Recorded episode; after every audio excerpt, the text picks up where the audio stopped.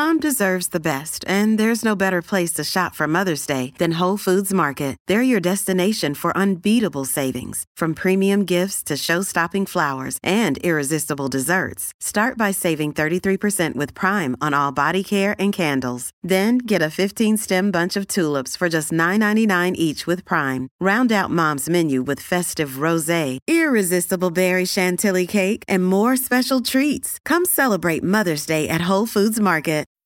Sign up to The Economist for in depth curated expert analysis of world events and topics ranging from business and culture to science and technology. You'll get the weekly digital edition, online only articles, curated newsletters on politics, the markets, science, culture, and China, and full access to The Economist Podcast Plus.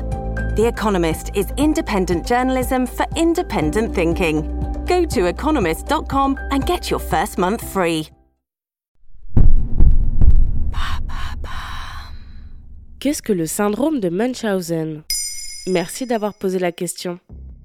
Vous êtes peut-être déjà tombé dessus sans le savoir, car comme d'autres syndromes psychologiques, il est utilisé comme ressort dramatique dans beaucoup de films ou de séries. Sharp Objects, The Politician, l'exemple le plus récent est The Act de Nick Antosca et Michelle Dean. Inspiré d'un fait réel aux États-Unis, la série raconte l'histoire d'une mère qui fait croire à sa fille et au monde qu'elle souffre d'une leucémie et d'autres troubles. Elle force sa fille à se nourrir par sonde gastrique, à se déplacer en fauteuil roulant et à respirer avec un caisson à oxygène. Elle la déscolarise et change même sa date de naissance. Couramment appelé syndrome de Munchausen par procuration, le vrai terme médical est trouble factice imposé à autrui. Donc ça consiste en quoi? Hélène Romano, docteur en psychopathologie et autrice de L'enfance face au traumatisme, explique dans 20 minutes que la maladie psychopathologique consiste à simuler des troubles et des maladies à une personne, voire à lui administrer des substances pour créer des symptômes physiques tels que des malaises, des chutes de tension ou des vomissements. On relève chez les patients qui en sont atteints des troubles de la personnalité et une grande faculté de déni. Cela va de la mère qui fait croire au pédiatre que son enfant a vomi alors que c'est faux, à celle qui va lui administrer administrer un médicament pour lui provoquer un arrêt cardiaque avant de l'emmener à l'hôpital. Souvent, la mère a d'abord souffert d'un syndrome de Munchausen, provoquant ses troubles sur elle-même, ou a été maltraitée ou abusée dans son enfance et une faible estime d'elle-même. Son enfant devient ensuite la prothèse psychique de son mal-être. Elle ajoute qu'il s'agit d'une forme de maltraitance complexe car il y a souvent une forme d'attachement très fort, voire fusionnel entre le parent et l'enfant. Et Munchausen, ça veut dire quoi? Ça vient du baron de Munchausen, un militaire allemand du XVIIIe siècle qui aurait accompli des exploits en tant que mercenaire dans l'armée russe. Il a raconté sa vie à l'écrivain Rudolf Erich Raspe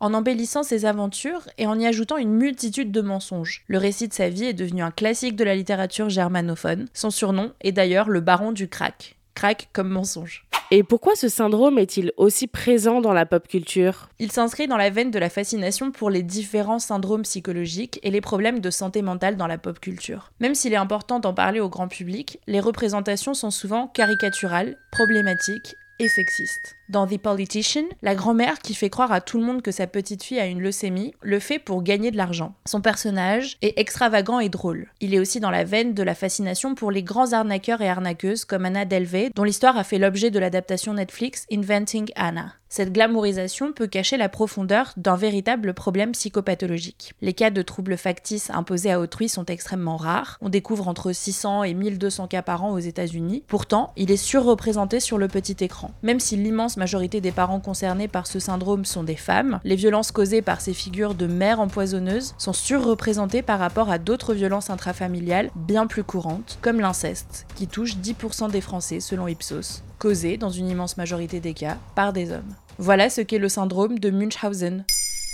Maintenant, vous savez, un épisode écrit et réalisé par Antonella Francini. Ce podcast est disponible sur toutes les plateformes audio, et si cet épisode vous a plu, n'hésitez pas à laisser des commentaires ou des étoiles sur vos applis de podcast préférés.